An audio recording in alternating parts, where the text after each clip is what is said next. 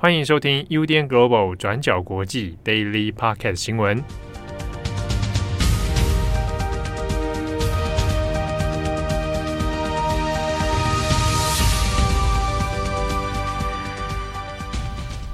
Hello，大家好，欢迎收听 UDN Global 转角国际 Daily Podcast 新闻。我是编辑惠仪，我是编辑木仪。今天是九月一号，星期四。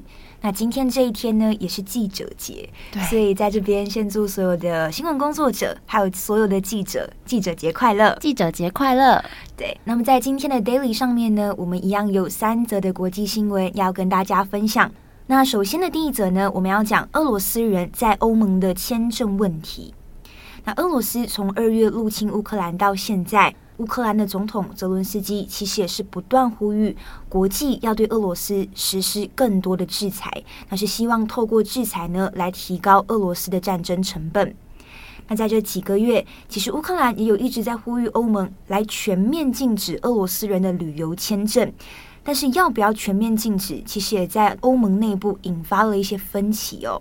那有些国家认为欧盟必须要强硬，但是有些也认为说全面禁止其实对于俄罗斯人来说根本不公平，所以最终妥协出来的结果就是欧盟外交和安全政策高级代表波瑞尔在三十一号星期三的时候就宣布，欧盟同意全面暂停跟俄罗斯签署的签证便捷化协议。那欧盟跟俄罗斯曾经在二零零七年签署了这一个签证便捷化协议，那是让俄罗斯人在申请欧盟的签证的时候会有一些优惠的待遇。那现在暂停的意思，也就是说，俄罗斯人还是可以进入欧洲，但是发出的签证数量会减少，那难度跟等待的时间也会变得更长。那最直接的问题，也就是反映在费用上面。原本俄罗斯人只需要花费大概三十五欧元，那现在呢就会提升到八十欧元。那接下来我们稍微整理一下，针对俄罗斯人的签证问题哦，欧盟内部的分歧到底是什么？那简单来说，其实就是分成赞成派跟反对派。那内部的讨论，我觉得其实也蛮值得思考的。赞成派主要是波罗的海三国、芬兰还有捷克等等这些国家，他们就一直呼吁对俄罗斯人祭出全面的旅行禁令。他们就认为，在乌克兰人流血的同时，俄罗斯人为什么还可以无忧无虑跑来欧洲这边消费度假呢？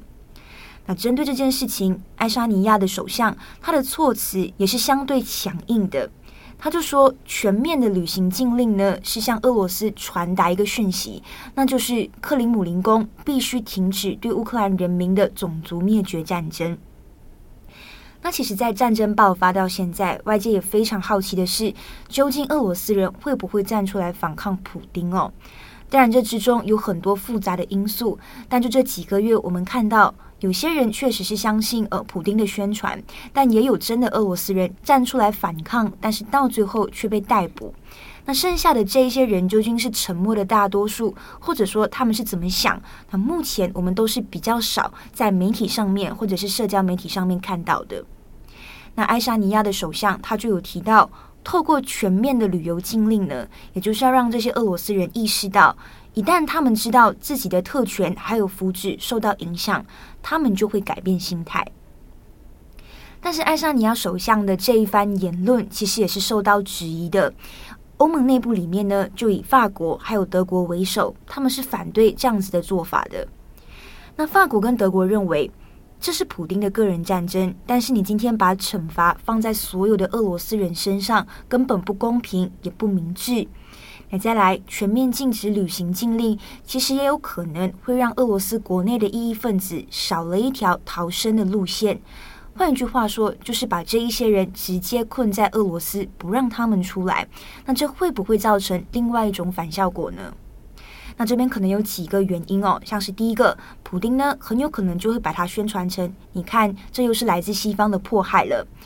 那第二也是。原本不支持普丁政权或者是反对战争的人，也很有可能因为签证的问题，开始把欧盟当成是坏人。那第三，法国跟德国也认为，或许让俄罗斯人出国呢，来真的亲身体验民主制度的生活，才会真的可能发生变革性的力量。好，那以上呢，大概就是赞成派还有反对派的一些说法。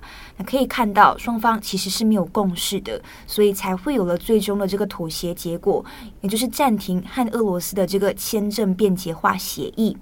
那这个妥协结果其实也是符合各国的预期。那最后，我们这边要特别补充的是。虽然欧盟对外的立场是这样，但是支持全面实行旅游禁令的国家，包括捷克、波罗的海三国等等呢，其实已经开始在他们自己的国内推行签证禁令。那我们来看看这几个例子。在战争开始的时候呢，针对一些已经发出去的这个短期签证呢，爱沙尼亚也是直接收回，说无效。那甚至拉脱维亚也有要求，现在拿着签证入境的俄罗斯人呢，他们必须要签署反对乌克兰战争的声明。那在近期，芬兰也会宣布发给俄罗斯人的签证数量会减少百分之九十。所以，光是这一些措施也是影响了俄罗斯人的出入境问题。那么，今天的第二则，我们要来看联合国发布的新疆报告说了什么。好。联合国在八月三十一发布了一个有关新疆人权的调查报告，宣称中国政府严重侵害了新疆的人权，也可能会构成反人类罪。那这也是新疆议题延烧这么久以来，联合国第一次正式的对外声明。那这份报告的发布时间，就是在联合国人权高级专员巴切莱特他卸任的前几分钟来发布的。那为什么是这个时间点来发布呢？这个报告里面到底又说了什么？我们先一个一个来看。那这份长达四十五页的报告里面，描写了中国政府从二零一九年以来被指控在新疆犯下的所有的暴力行为，包含实施酷刑、强迫医疗、不当拘留，还有性虐待等等。报告也指控了中国当局在新疆阻碍了人民对自己宗教身份的表达，也透过强制的手段来侵害生育的权利。那这份报告的内容也表明了，即使现阶段可以获得的资源还是很有限的，但是这些指控都是可信的。那为了要更了解在新疆的第一手消息，报告也远端访谈了四十个当地人。在这些访谈里面，有多位的妇女指控中国在维吾尔跟哈萨克族等等的女性的子宫里面放置了节育器，而报告也提供了数字显示，新疆的绝育率是高过中国平均绝育率的七倍。我们在报告的后段也看到了很多联合国对中国提出有关要改善人权问题的建议。也呼吁了国际社会要更加支持加强新疆人权保护的工作。好，那这份调查报告的关键人物，其实就是我们刚刚提到的这个人权高级专员巴切莱特。我们来回顾一下他之前到中国的访问行程，还有报告发出之后中国官方的反应。巴切莱特他在今年五月二十三号到二十八号到中国展开了一连串的访问。那在行程中也到了新疆来进行视察。他在访问之后也坚称，这个行程是跟中国当局、还有专家学者、跟当地民间团体彼此坦诚交流的机会。他也在离开中国之前说，他在访问的期间遇到的每一个人都表现了真诚的对话意愿。而我们这边来解释一下。不管是巴切莱特访问中国之后的发言，或是在啊、昨天发布的这个联合国的报告里面，他们都用了中国官方使用的字眼“职业教育与培训中心 ”（VETC） 来称呼我们大家普遍说的拘留营或是集中营。所以，巴切莱特他在措辞上的选择，跟后续发言上努力保持中立的这个态度，也引起了非常多人权组织跟维吾尔研究学者的批评。例如说，人权观察组织执行长罗斯他也说，巴切莱特他不愿意跟北京当局来对抗的这个软弱的态度，会让外界对于联合国人权高级专员的可信度产生高度的质疑。而面对外界的批评，巴切莱特他也自己解释说，他跟中国寻求对话，不等同于是要漠视新疆当地的情况。而在这个报告公开之前，中国也多次的反对这个报告的内容。那他们也对巴切莱特进行了施压，希望他不要公开这份报告。那巴切莱特他虽然承受着来自多方的这个很大的施压，但是他还是在卸任的前几分钟公开了这份报告。那联合国的报告发布之后，中国也马上用了一贯的立场来做回应。例如，中国驻联合国日内瓦办事处也发表了一份一百二十一页的报告，来强调新疆当地人民的生活其实是幸福美满的。报告也认为，这份联合国发出的调查其实是美国跟少数西方国家一手策划的闹剧。但是，中国官方的回应事实上都没有正面回答联合国报告的证词跟质疑。那巴切莱特他也说，他之前有曾经承诺自己会在任期结束以前来公布这份联合国的报告，而他确实也做到了。他也透过媒体来呼吁国际社会要努力的付诸行动，来帮国际人权发展做出努力，更呼吁不要把严肃的人权议题当成政治斗争的工具。那报告发表之后呢，外界就开始质疑说，联合国到底有多少实质上的机会可以来介入新疆的人权救援呢？如果这个报告它其实没有强制执行的效力，那我们谈了这么久的这个新疆议题，是不是就这样结案了？而很明显的，巴切莱特的说辞虽然是解释了自己的立场跟处境。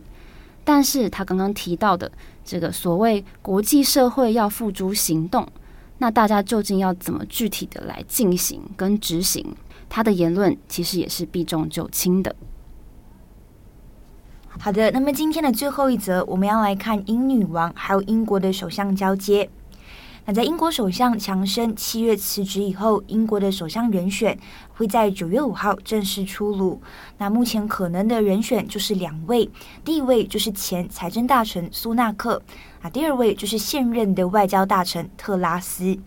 那预计等结果在九月五号出来之后，新上任的首相就会在九月六号前往苏格兰接受女王伊丽莎白二世任命为首相。那这次比较特别的是。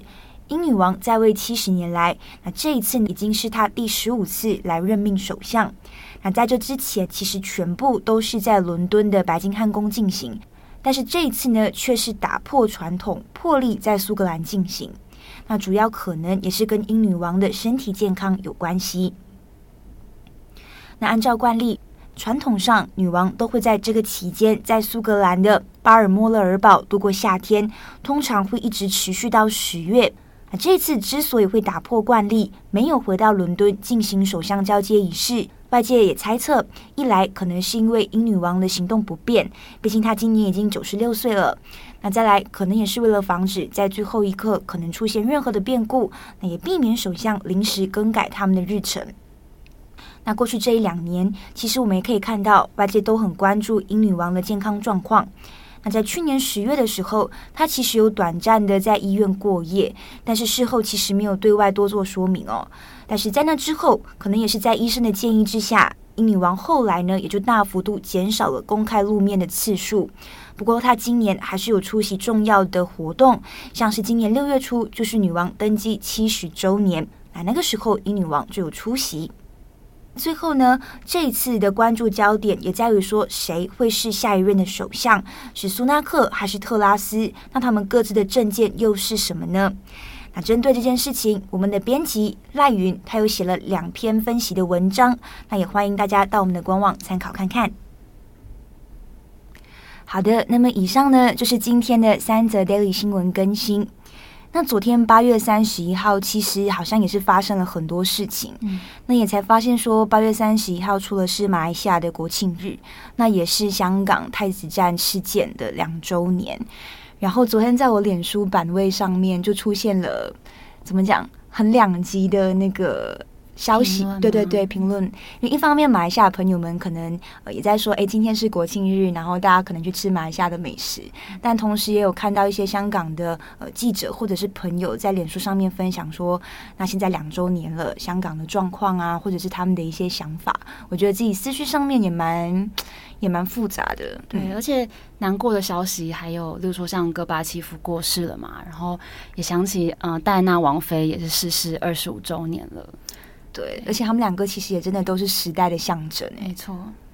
那这两天呢，也是台风天，大家可能出门要带伞，然后离开也要记得拿伞。对，我很常在带记得带伞之后，又忘了把伞带走。对对对，所以大家出入也要小心，然后要记得随时就是问自己手上有没有伞，然后 这很重要，这真的很重要。没错。好，我是编辑慧仪，我是编辑木仪，我们下一次再见，拜拜。哦，对。我们在 Podcast 上面呢，有看到有听友敲碗要那个七号非凡公子录音，在这边呢跟听友报告一下，七号已经收到了，他会在下周重磅呈现给大家。他已经在我们的办公室里面认真的在练习非凡公子的声音，大家可以期待一下。好了，拜拜，拜拜。感谢你的收听，想知道更多详细资讯，请上网搜寻转角国际。